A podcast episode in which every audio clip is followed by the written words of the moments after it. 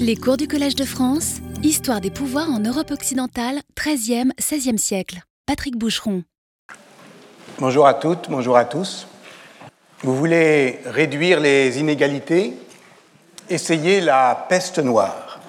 Try the Black Death.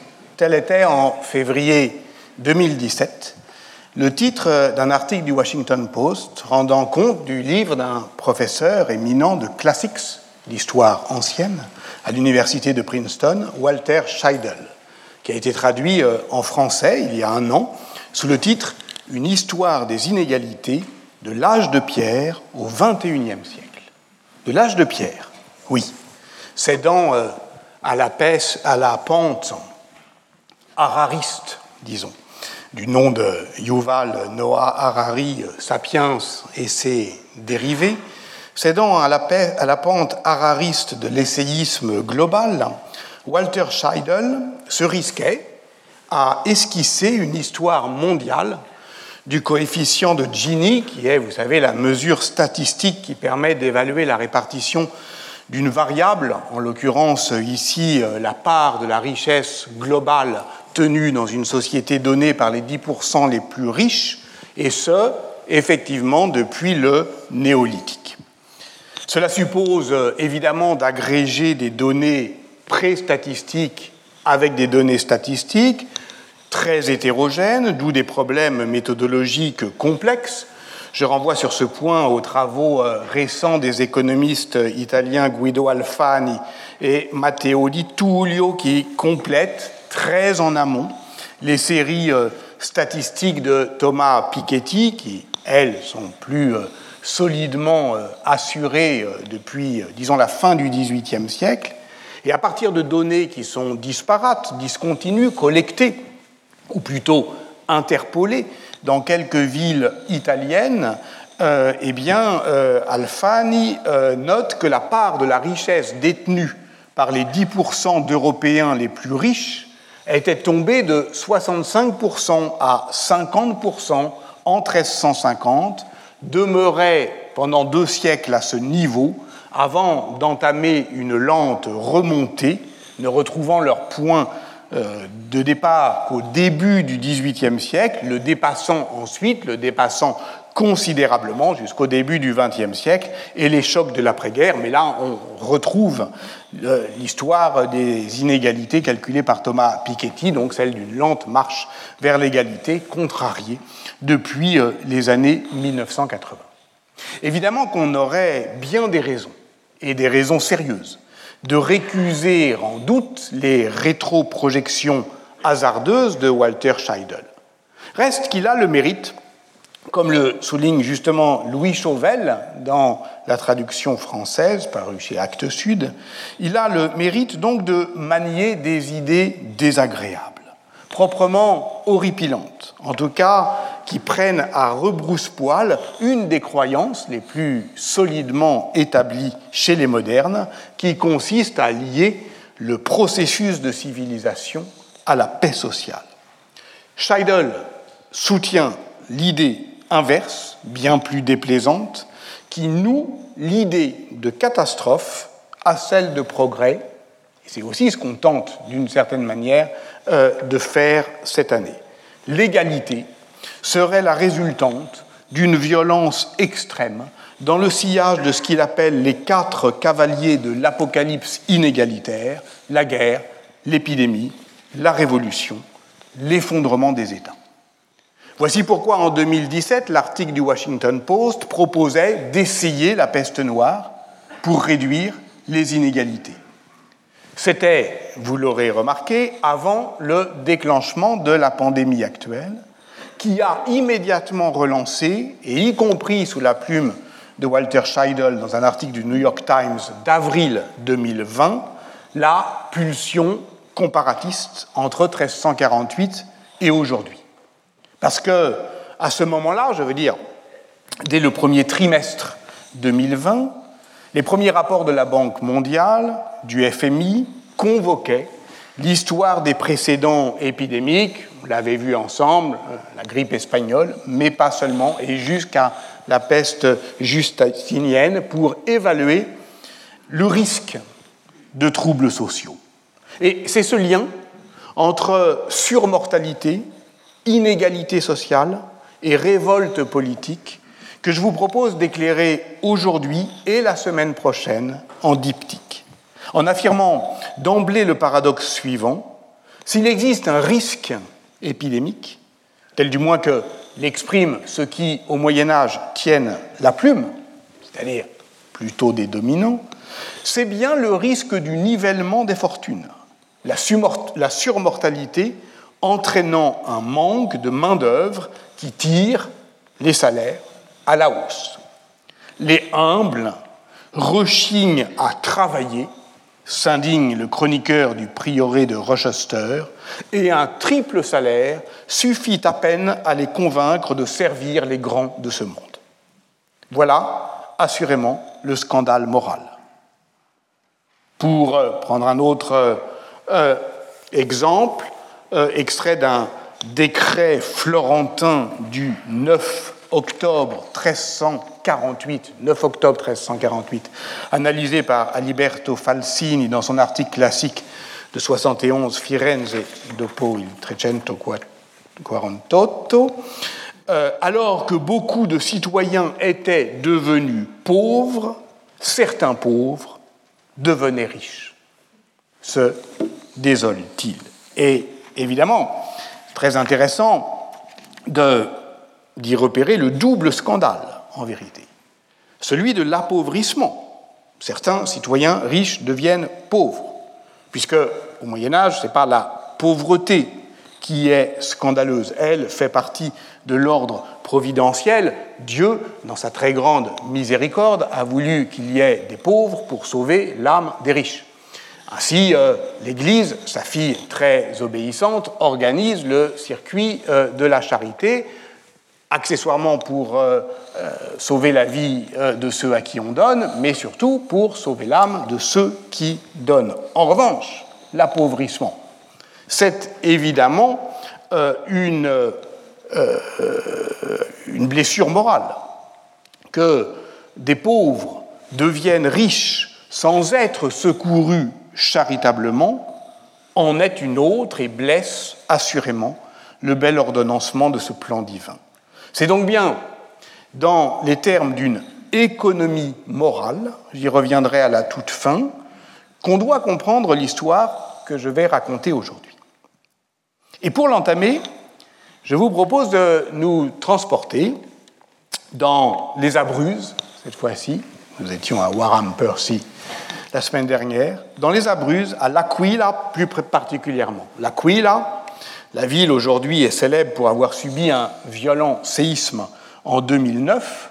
Elle fut fondée au milieu du XIIIe siècle comme une ville nouvelle à l'issue d'une opération ambitieuse d'inurbamento programmée à partir du cinécisme d'une soixantaine de castelli et d'habitats groupés. Seulement le problème, c'est qu'elle est située sur un système de failles qui rejoue régulièrement. Et cela avait déjà été le cas en 1349, un an après l'arrivée de la peste dans la ville, qui, elle, frappe dès mai-juin 1348. Dans un bel article de la revue Le Moyen Âge paru en 2014, Pierre Toubert éclaire ce double événement à partir d'une source remarquable et méconnue, qui est la chronique rimée de Buccio di Ranallo, qui est probablement rédigé dans les années 1360. Rédigé sous forme de 1256 quatrains, quatrains rimés en heptamètres accouplés, en un italien rugueux, le grand érudit des Lumières Muratori, qui l'accueille dans sa série des Antiquitates des RIS, qualifie ces vers de rozzi, de rustique. Mais évidemment, la valeur documentaire de, ce, euh, de, cette chronique rimée n'est pas là, elle est exceptionnelle en ceci qu'elle est fondée sur le témoignage direct de choses vues, au sens propre des choses vues. La succession des i au vidi. Moi, j'ai vu, scande le récit de Buccio, qui culmine dans un arc narratif rassemblant non pas deux, comme je l'ai dit, mais trois événements.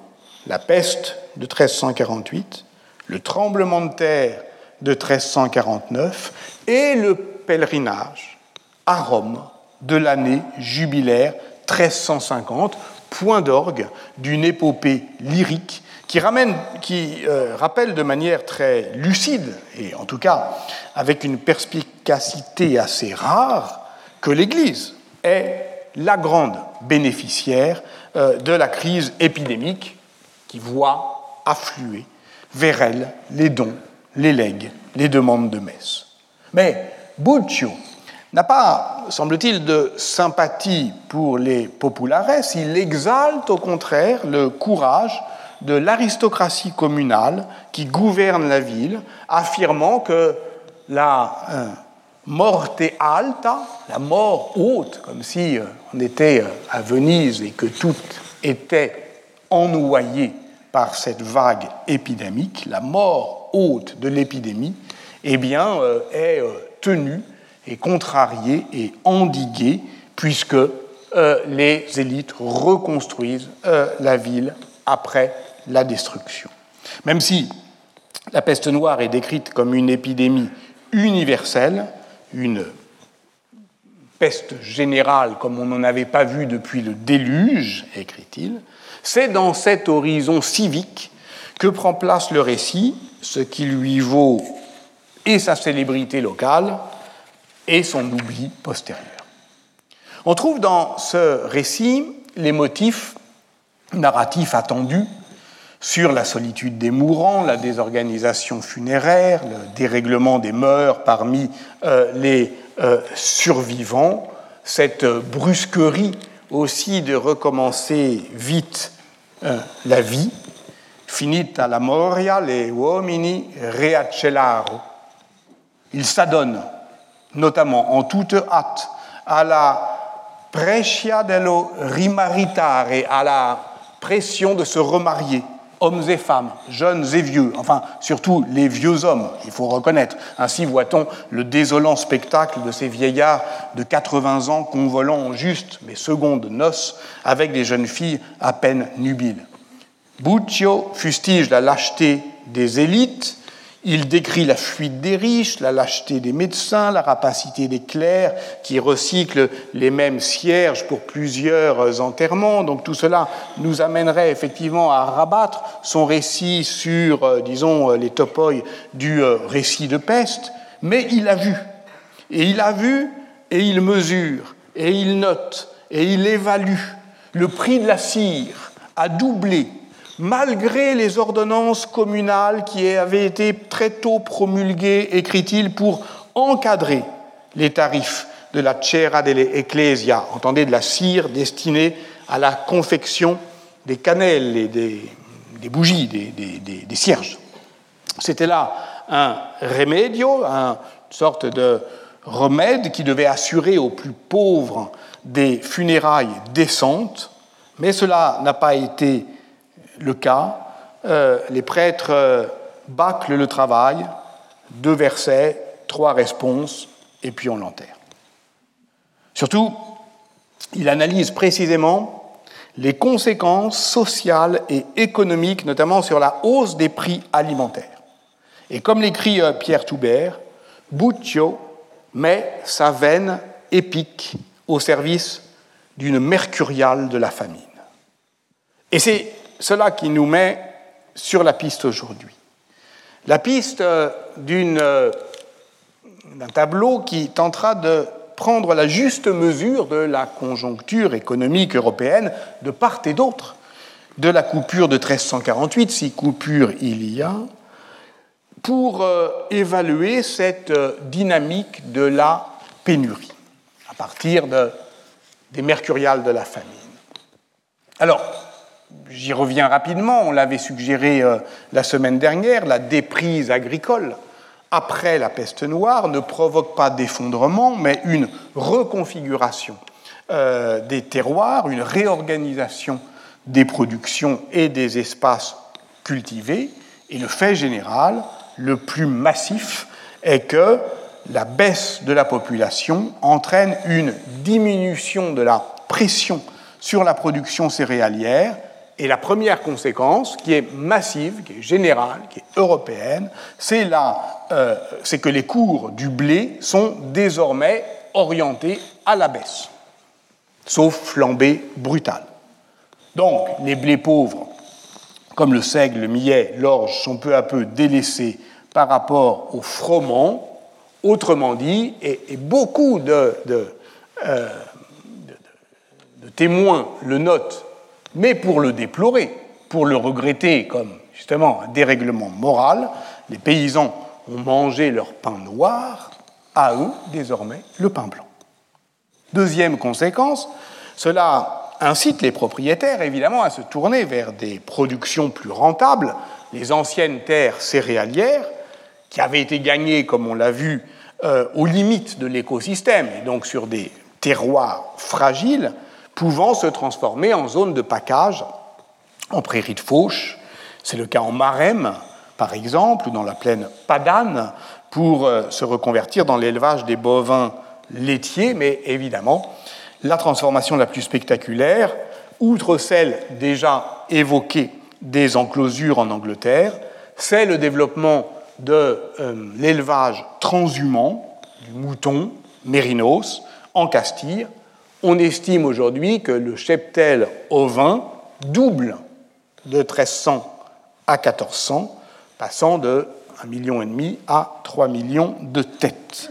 Et cet élevage spéculatif, qui euh, complète un élevage traditionnel toujours présent mais peu documenté, prend le premier rôle dans l'historiographie, c'est la fameuse Mesta. Mais cette transformation à grand spectacle prend euh, ailleurs d'autres formes, essor de la riziculture dans la plaine du Pô, de la canne à sucre en Sicile, du mûrier en Toscane, qui répondent à chaque fois à la demande des activités urbaines, notamment en matière textile et tinctoriale, mais aussi à la diversification des consommations alimentaires.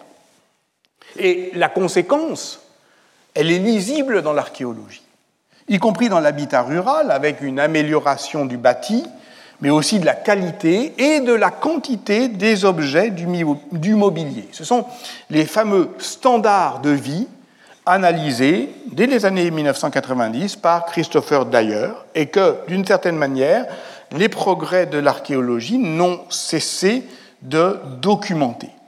Ainsi peut-on mieux éclairer ce paradoxe archéologique constaté la semaine dernière, notamment euh, en euh, contexte urbain, où les archéologues qui font de l'archéologie préventive ne lisent pas la, euh, crise du XIVe siècle, mais voient les villes se remplir d'objets, eh bien, au fond, cette ce développement de la vie matérielle eh bien, pourrait nous faire dire à la mode péréquienne que le monde d'après la peste, entendez le monde depuis ce qu'elle énonce, ce sont les choses. Mais évidemment, il ne faut pas se laisser griser par cette impression d'ensemble, favorable.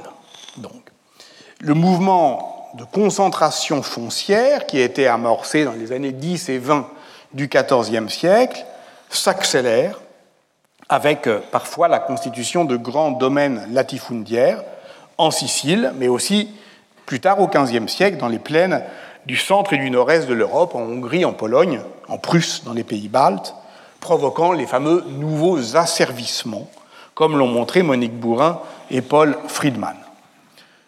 Dans les hautes terres du Jura, pour varier un peu euh, les exemples, l'abbaye impériale de, Saint-Claude maintient une forme ancienne de servitude sur les populations rurales. Celles-ci euh, ont été rudement éprouvées par la peste, même si les signes de reprise économique se font sentir là dès les années 1380.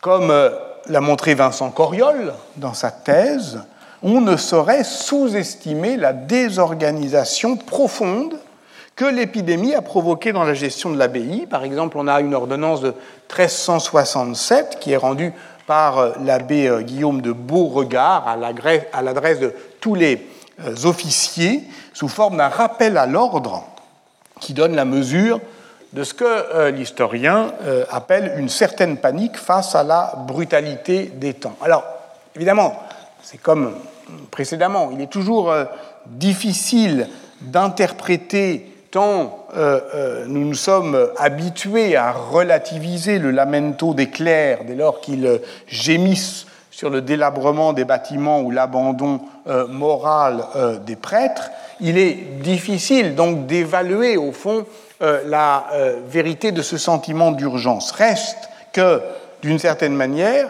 il escorte et il justifie ce sentiment d'urgence la remise en main, la reprise en main, la mainmise de la seigneurie de l'abbé de Saint-Claude sur les serres qui euh, s'alourdit nettement euh, après 1350 en prenant des formes juridiques plus strictement contraignantes. Par exemple, ce n'est plus la taille qui définit le serf à Saint-Claude, mais la main morte, donc une restriction euh, successoriale qui verrouille les héritages et donc les conditions. Mais en Angleterre, le renforcement du servage passe surtout par une contractualisation croissante des liens de dépendance entre seigneurs et paysans, ce qui provoque une intense polarisation sociale. Dans ce tableau, il faut euh, aussi, peut-être euh, surtout, euh, ajouter eh bien, ce que Jacques Le Goff a appelé le retour de la faim dans l'Europe euh, de euh, la fin du XIIIe siècle. C'est-à-dire que pour euh, saisir d'une certaine manière les paradoxes de ce tableau social, on sent bien qu'il y a un mouvement vers, disons, l'égalisation des fortunes et des conditions, il faut partir un peu en arrière et saisir au fond ce qu'a produit la pénurie depuis 1300. Et d'ailleurs, comment euh, euh, euh, l'appeler, ce manque pénurique? Lorsqu'elle ne prend pas les formes paroxystiques de la famine, dont toutes les expressions vernaculaires hunger, hungersnot, hambre en espagnol proviennent de la fames latine, donc de la faim, la pénurie alimentaire se dit carestia. Faut-il faire dériver son étymologie latine de carere, le manque, ou de carus, le prix excessif, cette cherté que l'on trouve aussi euh, dans l'anglais dose, et peut-être, mais c'est disputé, le français disette. En tout cas, cette discussion lexicale sur les mots de la fin qui renverrait soit au manque, soit à la cherté, recoupe le débat historiographique sur le mécanisme des famines, qui ont donc précédé et préparé l'arrivée de la peste noire. Je renvoie sur ce point à la très belle enquête collective dirigée en 2004 par Monique Bourrin et François Menant, qui est un exemple remarquable d'adaptation épistémologique de l'historiographie médiévale aux évolutions de la pensée économique puisque ce sont les travaux de l'économiste indien Amartya Sen qui lui vaudront euh, le prix Nobel d'économie en 1998, mais qui étaient établis euh, pour ce qui nous intéresse dès la fin des années 70, qu'on doit au fond, disons, libérer l'explication empirique des grandes famines du XXe siècle des deux schémas de causalité qui dominaient alors, la contrainte démographique et le risque naturel. Amartya Sen, qui s'appuyait notamment sur la famine de 1943 au Bengale, qui n'était pas une conséquence directe de la guerre contre le Japon, mais une conséquence du boom commercial causé dans les villes par cette guerre, avait, il a montré, que ce boom avait provoqué une flambée des prix, non par la contraction de la production, mais par l'augmentation de la demande. Donc, ce n'est pas la baisse de la quantité de nourriture disponible qui provoque la disette, c'est l'augmentation des prix. Et en ce sens, c'est bien une carestia. Au Moyen Âge, évidemment, c'est le plus souvent, enfin, même pas le plus souvent, parfois, euh, euh, suscité par, par exemple, un accident climatique, une mauvaise récolte, mais pas tout le temps. Dès lors, la disette devient un phénomène social, mais aussi politique. La capacité à se procurer de la nourriture se gagne par ce que Sen appelle des droits d'accès. Lorsque ces droits d'accès s'effondrent pour une partie importante de la population, il y a famine. Ça veut dire que, rapporté aux situations médiévales, ce modèle majore le rôle des effets de marché, c'est-à-dire des effets de la commercialisation et de l'information. C'est ce qu'a montré l'enquête de Pere Benito sur l'internationalisation de la disette du fait de l'existence d'un marché européen et méditerranéen des grains, et ce, dès le XIIIe siècle. Il n'est pas douteux, et on l'a dit euh, l'année dernière, que le tout monde de la peste soit celui des mondes interconnectés de l'Eurasie, un système monde réticulaire, global et discontinu, dont la diffusion épidémique révèle les lignes de force, les nœuds, les failles, les hubs. Reste que l'historiographie a tout de même longtemps été fascinée par le commerce à longue distance des produits de grand luxe, soie et épices, parce que c'est un commerce qui est intensément et spectaculairement documenté. Mais ce n'est pas lui qui constitue le vecteur épidémiologique le plus puissant. Il faut là encore ramener à des ordres de proportion. En relisant la fameuse Pratica della Mercatura, rédigée en 1340 par Francesco Balducci Pegolotti, qui est l'agent de la compagnie florentine des Bardi à Chypre, Janet Abou Lugold a montré que l'approvisionnement en soie chinoise de la ville de Luc, alors la principale cité soyeuse d'Europe, et qui d'ailleurs a profité largement, après la peste noire, de la diversification et de la diffusion des consommations euh, vestimentaires. Ça, ce sont les travaux d'Alma Poloni qui l'ont montré. Enfin bref, à Luc, donc, le haut lieu euh, de, euh, le, enfin, le point d'arrivée de ces fameuses routes de la soie, dans les meilleures années, tout l'approvisionnement de soie chinoise tient en six charrettes. Donc, on est quand même très loin euh, de ce que la propagande de Xi Jinping entend imposer au monde entier. Ça n'a rien à voir, effectivement, simplement, avec le grand commerce des pondéreux, et en particulier l'internationalisation de la commercialisation des grains qui est le fait essentiel au XIIIe siècle et qui explique d'ailleurs très exactement les routes de la peste sont là. Ce n'est pas celle du grand commerce, c'est effectivement le trafic des pondéreux. Évidemment que ça suscite de la spéculation. Après euh, les mauvaises récoltes de 1346-47, l'archevêque de Narbonne fait vendre son vieux, blé stocké dans ses silos à ses différentes baillies. La comptabilité du duc de Savoie révèle qu'il retient de grandes quantités de blé issus du prélèvement seigneurial pour les mettre sur le marché quand les prix sont au plus haut. Alors si on veut être charitable, on dit mais c'est pour faire baisser les prix. Mais au passage, tout de même, euh, il contrevient à justement ce qu'on appellera l'économie morale, ce qui concerne aussi des comportements individuels. Ainsi apprend-on à lire euh, l'interrogatoire de l'évêque de Pamiers, Jacques Fournier, fameux, qu'en 1314, en Catalogne, on reprochait au berger Pierre Maury, qui faisait alors paître ses bêtes au-dessus de Tarragone, de ne pas avoir de lui-même réduit sa consommation de céréales euh, pour euh, ses bêtes, comme il aurait dû le faire. Donc on voit très bien que ce qui provoque le dérèglement de ce marché international des grains, donc qui permet d'expliquer la crise économique qui précède la peste et explique en partie son impact meurtrier, sont des, euh, euh, des phénomènes sociaux et politiques. Convient de rappeler que si la chronologie des mauvaises récoltes n'est pas la même du nord au sud du continent européen entre 1250 et 1350, une seule récolte s'avère désastreuse partout, c'est celle de 1347. Voilà ce qui fait de l'arrivée de Yersina Pestis cette tempête parfaite, si bien décrite par Bruce Campbell. Mais évidemment, elle ne vient pas de nulle part.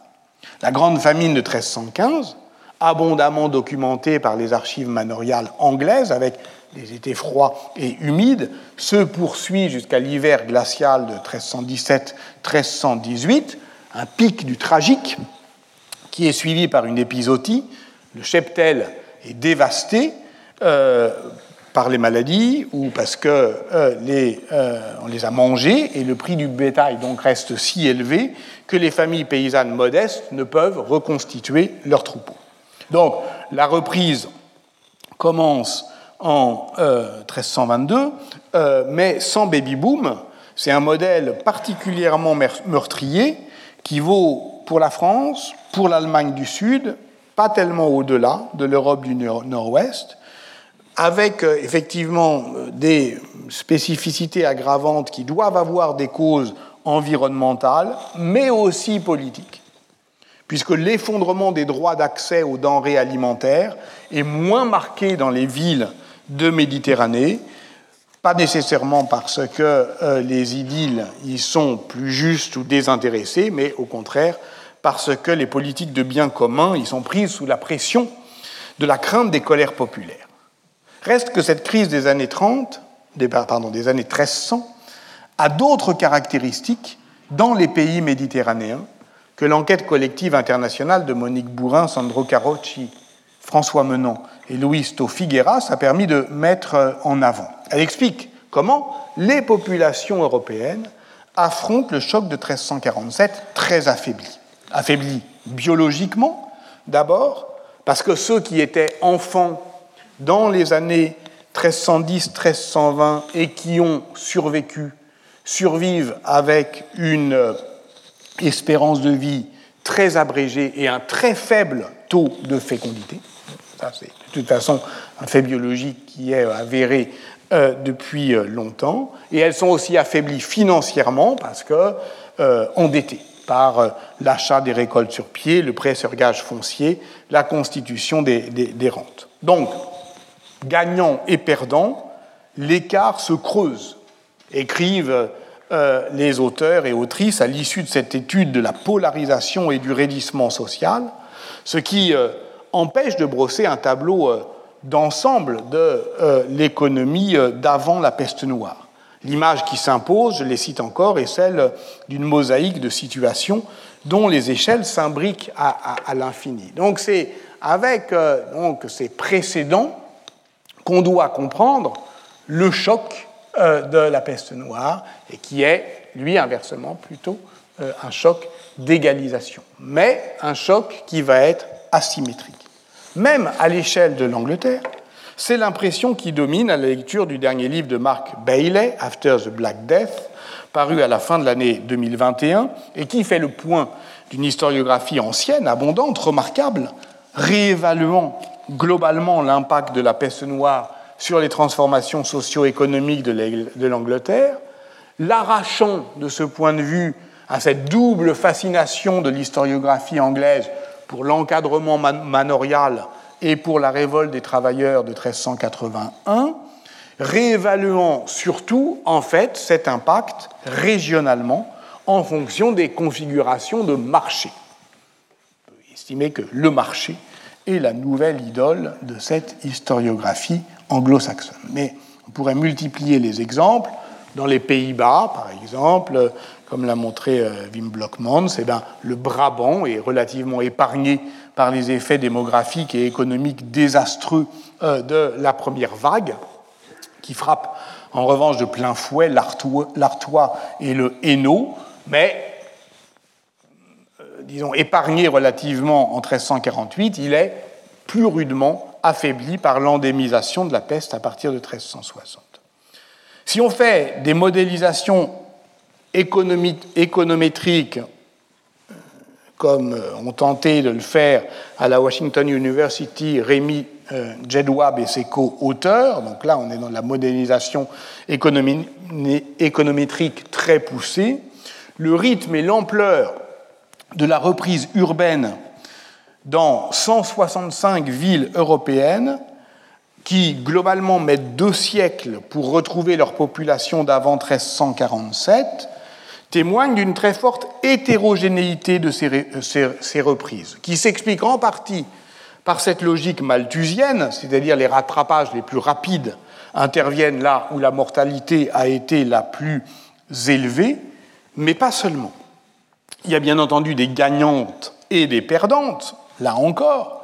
Parmi les gagnantes, citons Milan, Anvers, Genève, Nuremberg, Lisbonne. Mais ce qui est intéressant, c'est qu'il n'y a pas de déclassement majeur. C'est-à-dire l'indice global de la pente de reprise urbaine, slope, si c'est il est à 1, ça veut dire que toutes les villes ont retrouvé leur rang exact dans la hiérarchie. Il est à 0,86. Ça veut dire qu'il y a eu quelques déclassements et reclassements, mais il n'y a eu aucune grande ville qui est devenue une petite ville ou petite ville qui est devenue une grande ville. Au passage, Hiroshima et Nagasaki, montrent les auteurs, ont retrouvé leur rang exact dans la hiérarchie urbaine japonaise dès 1960. Donc il y a des variations très fortes qui n'empêche pas, et à mon avis, au contraire, historiographiquement, qui stimule d'autres historiens à élargir la focale et à proposer des, schémas globaux euh, d'explication comme ceux euh, sur lesquels j'ai commencé la, séance. La peste est prise aujourd'hui dans les raies narratifs des grands scénarios des divergences, grandes divergences, petites divergences, longues divergences, qui classent le monde en blocs susceptibles de préparer, peut-être même de justifier, le grand partage entre les pays colonisateurs et les pays colonisables. L'entreprise historiographique de Bruce Campbell, qui euh, modélise le scénario à grand spectacle de la Great Transition, de la fin du Moyen Âge, consiste au fond à mettre les médiévistes dans la course de la grande divergence, au sens de Kenneth Pomerance, celle qui séparerait les destins de l'Asie et de l'Europe occidentale au XVIIIe siècle. La première euh, expérience historiographique consiste par exemple à conduire une histoire comparée des effets de la peste noire en Angleterre et en Égypte, suivant les travaux de Stuart Borch. Et il convient d'emblée de préciser que la commensurabilité est globalement établie par une symétrie possible des régimes documentaires, puisqu'ils sont aussi intensément euh, produits et conservés dans l'Égypte mamelouk que dans euh, l'Angleterre, et donc on peut effectivement comparer des courbes de prix et de salaire dans les deux systèmes étatiques du fait, je le répète, d'une symétrie documentaire. Il apparaît que l'effondrement de la production agraire est durable en Égypte du fait d'une dépopulation rurale qui a entravé l'entretien du système d'irrigation, dans un système évidemment agraire tout à fait euh, euh, particulier, et qui, d'une certaine manière, ne se remet euh, jamais euh, de cette grande catastrophe, vue d'ailleurs par Al-Makrizi, par euh, tous les auteurs égyptiens. Suard Borch calcule donc l'évolution du revenu par tête en Égypte, alors ça on peut y croire ou pas, hein, qui chute de l'indice 1 en 1350 à 0,4 en 1400, et qui demeure jusqu'à la seconde moitié du XVIe siècle, où il entame une très légère hausse. À partir de ces évaluations économétriques, et vous voyez, je tente là encore, même si ce n'est pas tout à fait mon genre, de les prendre au sérieux le plus longtemps possible. L'historien turc Sefket Pamuk a modélisé ce rôle de la peste noire dans la grande divergence qui favorise à long terme l'Europe nord-occidentale par rapport à la Méditerranée orientale et les pays gagnants seraient donc caractérisés par, et attention, ça commence à nous intéresser, les grandes mortalités et les hauts salaires dans la longue durée. Ailleurs, au fond, l'équilibre pénurique eh bien, maintient euh, une main-d'œuvre euh, abondante qui n'a pas, disons, les moyens de négocier une hausse de salaire. C'est cette pénurie constante de main-d'œuvre qui susciterait une plus grande mobilité sociale pour Pamuk, une urbanisation relancée, une productivité simulée, une pression continue sur l'innovation, innovation technique, innovation sociale, innovation politique. À l'intérieur même du continent européen, poursuit Guido Alfani dans une étude récente, la peste aurait provoqué un choc asymétrique, ce qu'on appelle maintenant la petite divergence entre le sud et le nord. C'est particulièrement net en Italie, mais plutôt à partir du XVIIe siècle.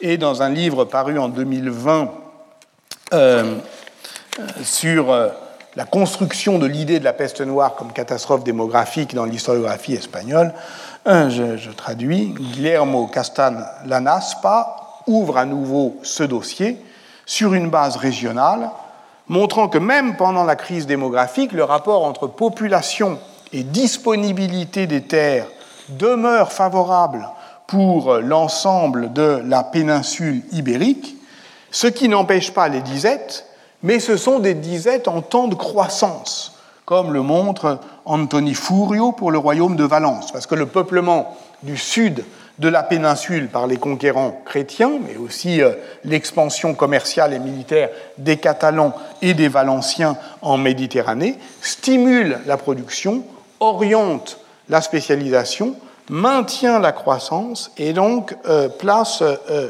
l'Espagne hors de ce schéma pénurique qui peut susciter le maintien des hauts salaires. C'est à ça maintenant que je veux m'attacher.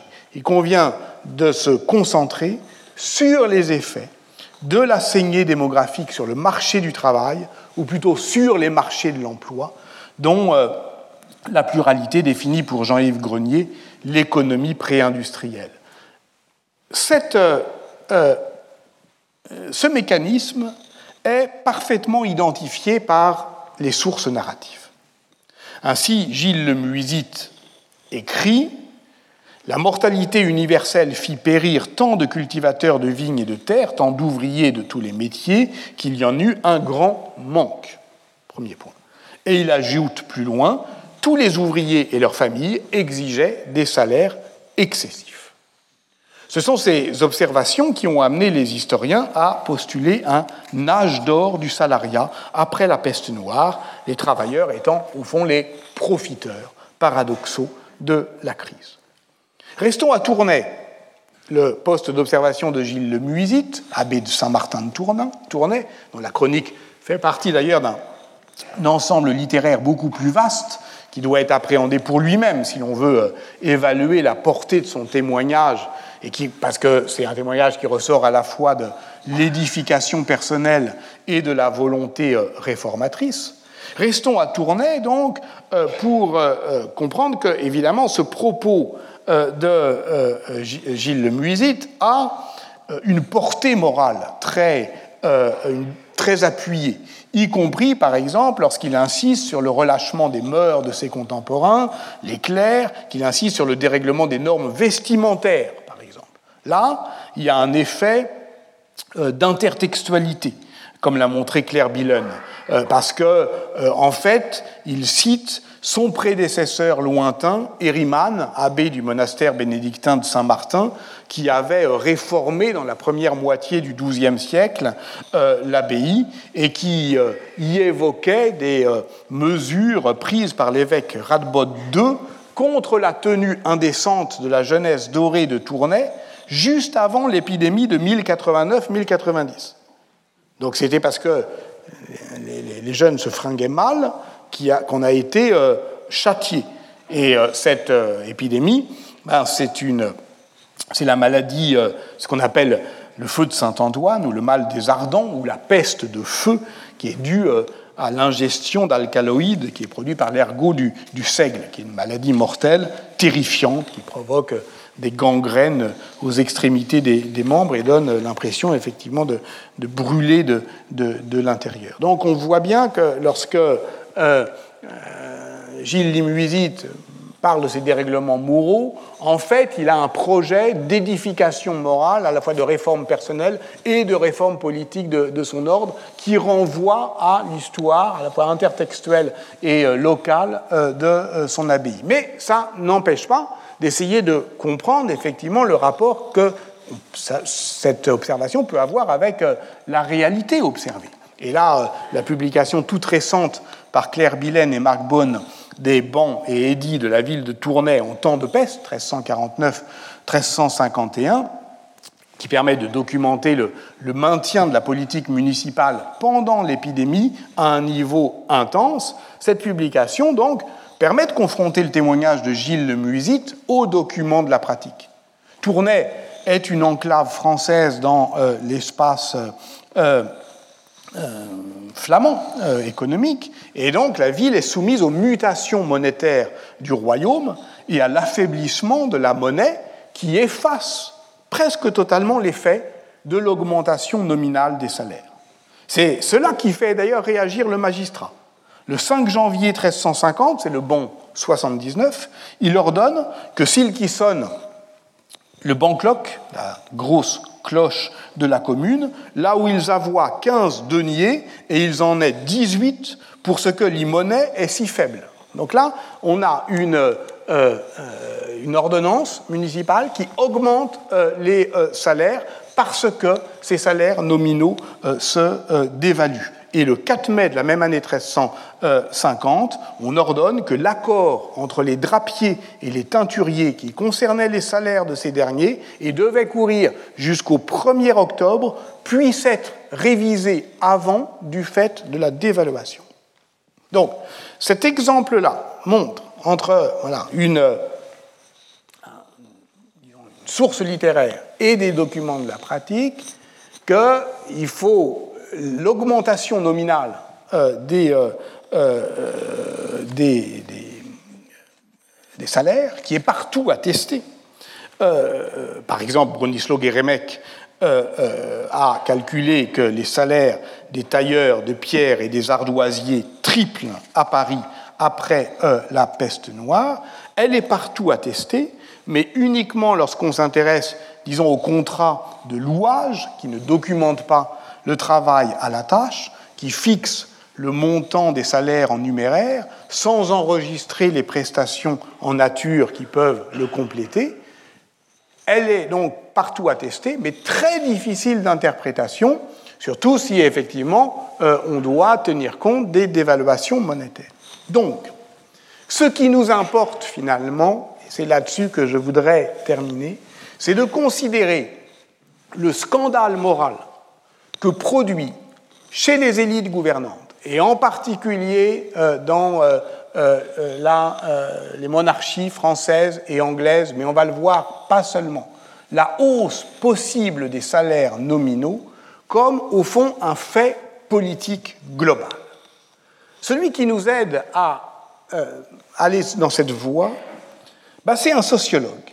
C'est Robert Castel, dans son grand livre paru en 1995 sous le titre Métamorphose de la question sociale, chronique du salariat, qui décrit ce qu'il appelle la déconversion de la société féodale, se caractérisant à la fois par des conversions qui se caractérisent à la fois par une mobilité déréglée, due à la déstabilisation de cette société, qu'il appelle cadastrée, par la désaffiliation générale, mais qui coexiste avec la rigidité renforcée des structures d'encadrement. Telle est pour lui la grande fracture de l'histoire européenne au lendemain de la peste noire, euh, comparable de ce point de vue-là au début du XIXe siècle, où l'on découvre la question sociale sous la forme de la question du paupérisme. Et il part d'un texte législatif bien connu, l'ordonnance des travailleurs du 18 juin 1349, transformé en statut des travailleurs par le Parlement anglais en 1351. Qu'est-ce qu'on y lit? Parce qu'une importante partie de la population, spécialement parmi les travailleurs, workmen, et les serviteurs, servants, sont morts de la pestilence. Beaucoup voyant le besoin dans lequel se trouvent les maîtres et la grande pénurie de serviteurs, ne veulent plus servir, à moins qu'ils ne touchent des salaires excessifs. Et certains préfèrent mendier dans l'oisiveté plutôt que de gagner leur vie en travaillant. Je fais ici une incise. L'ordonnance anglaise est la seule à expliciter le lien entre la peste, ou même la pénurie de main-d'œuvre, et la désorganisation des salaires. Partout ailleurs, elle est implicite. La première mention de la peste noire dans une ordonnance royale en France date de mai 1369. C'est Charles V qui confirme des règlements sur le travail pour la production de draps dans la ville de Chalon-sur-Marne. Cette ville éprouve des difficultés, je cite, pour cause de la mortalité qui plusieurs fois a été en la dite ville depuis l'an 348. On voit apparaître ici la peste comme événement, comme durée, depuis, comme causalité. Mais c'est la première fois, 1369. D'ailleurs, de manière intéressante, Élisabeth Carpentier avait noté la même période de latence, les mentions de temps de peste dans la documentation euh, à Orvieto, pestis presentis, tempore isto pestifero, ne sont vraiment attestées qu'à partir de 1363. Et là encore, cette période de latence, eh bien, on pourra s'en souvenir bah, dès la semaine prochaine.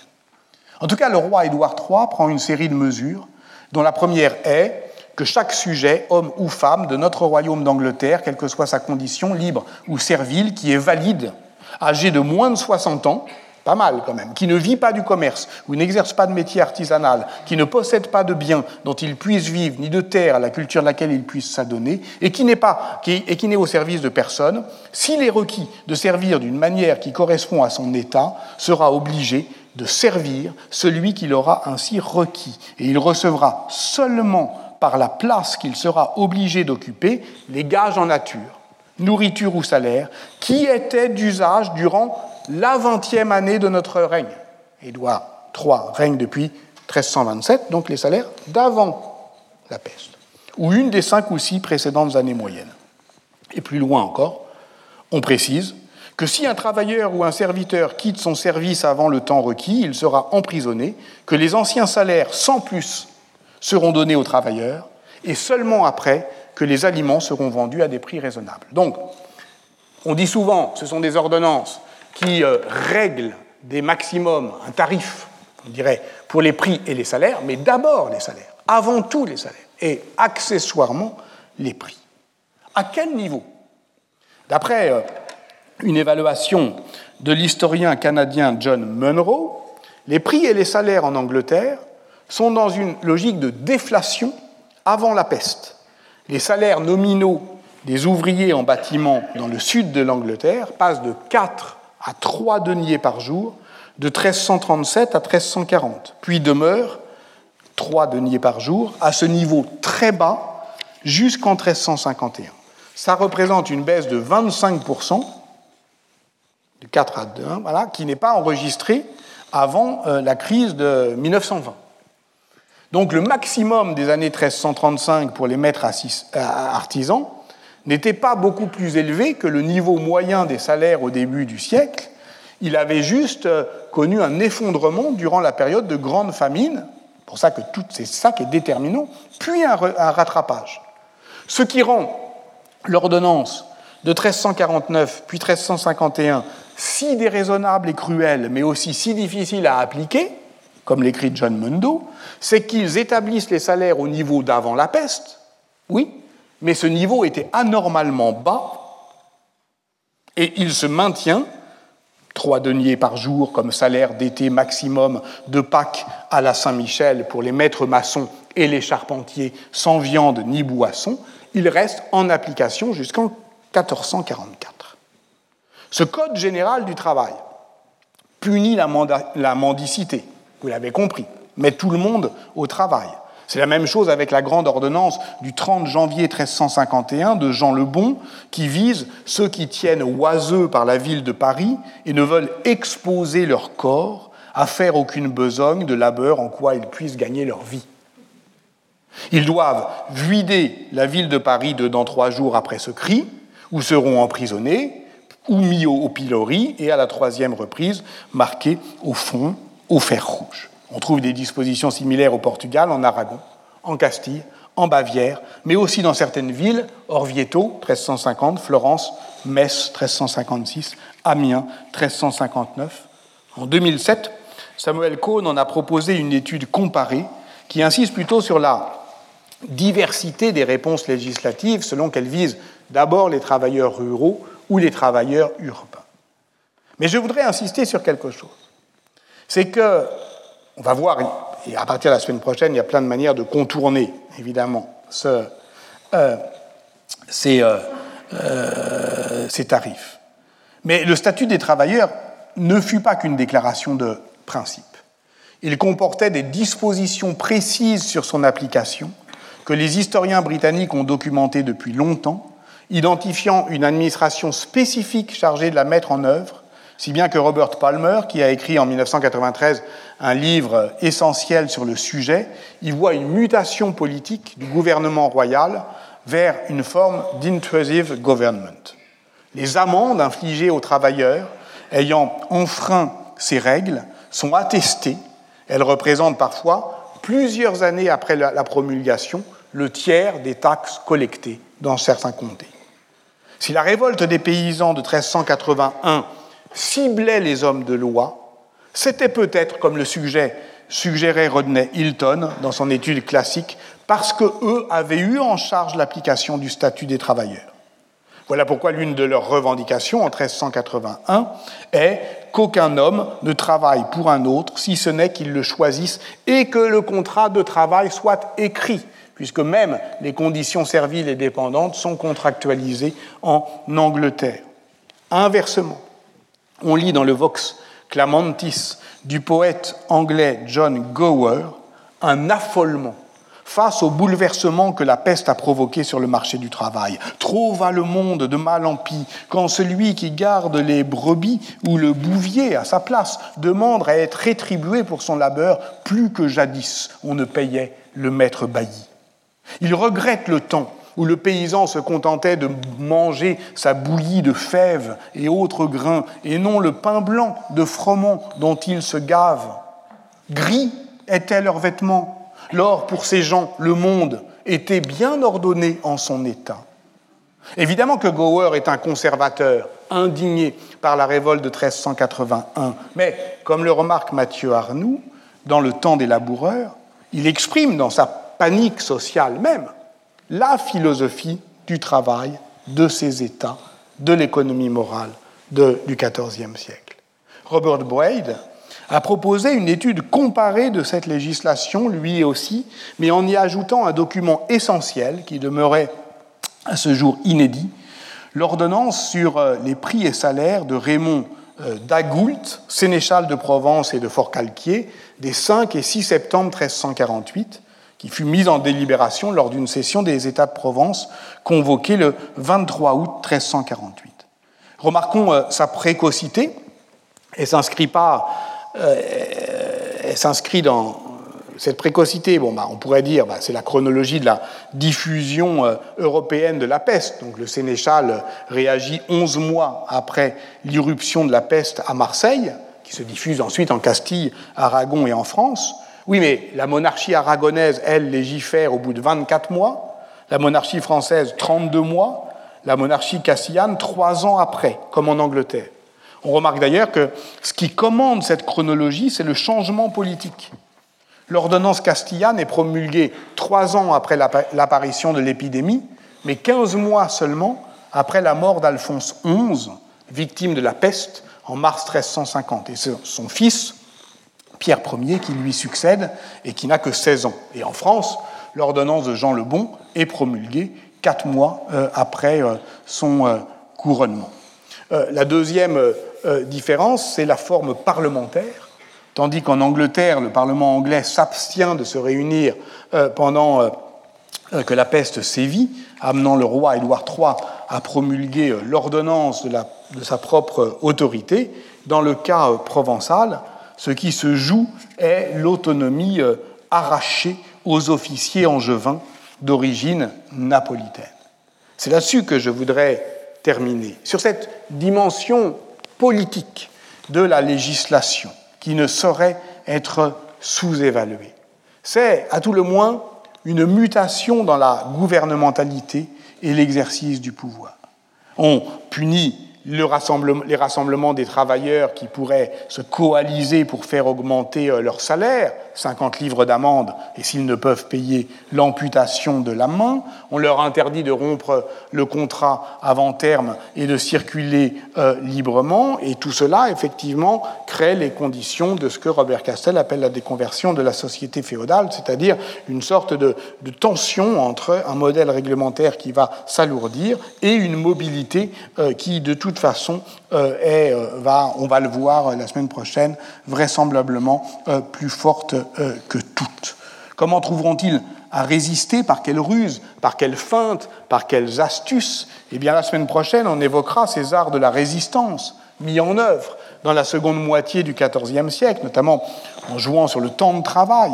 Et il en va effectivement de, l'économie morale de la révolte, au sens de James Scott, d'Edward Thompson, et au sens aussi où euh, Jean-Pierre Devroy, dont je m'empresse de dire qu'il sera euh, le mois prochain euh, euh, notre invité et qu'il donnera des conférences sur l'économie morale de l'arrière-pays, comme il l'appelle, des paysans du haut Moyen Âge, Jean-Pierre Devroy a utilisé ce concept d'économie morale pour analyser les capitulaires carolingiens qui mènent le combat contre la famine.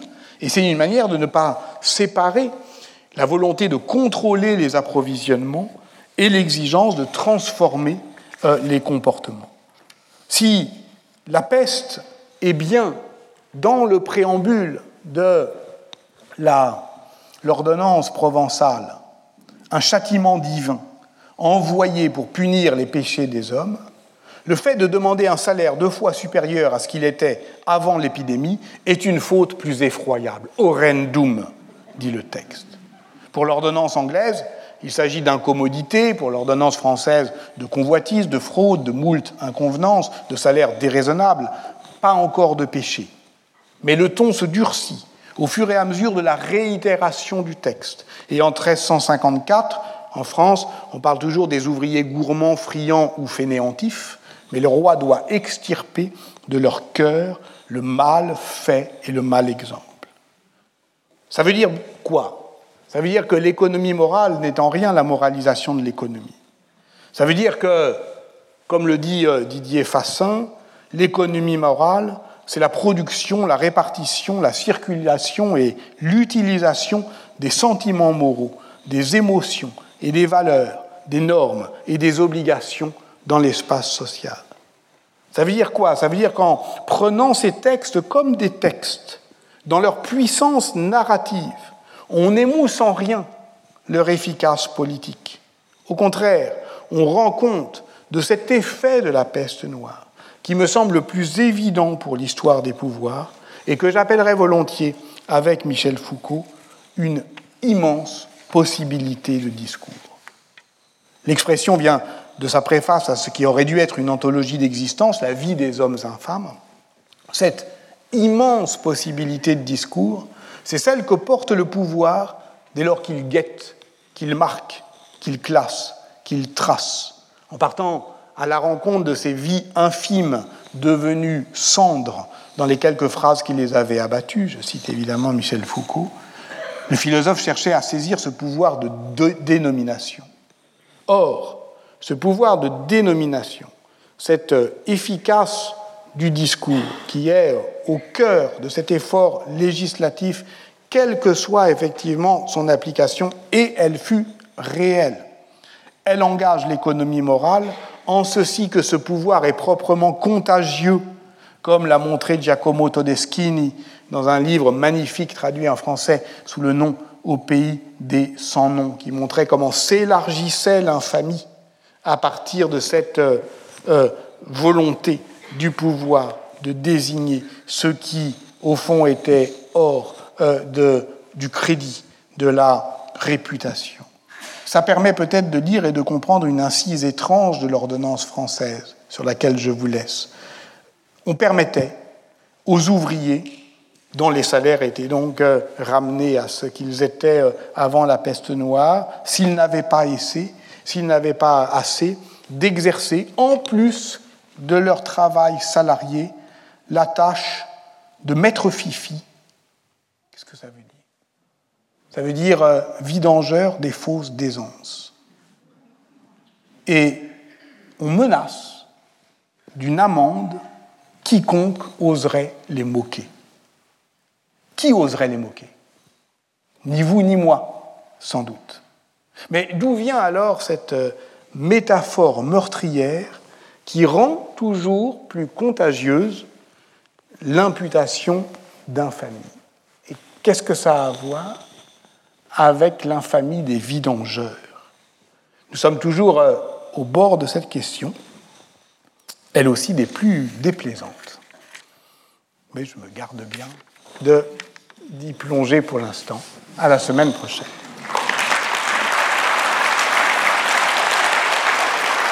Retrouvez tous les contenus du Collège de France sur www.colège-2-france.fr.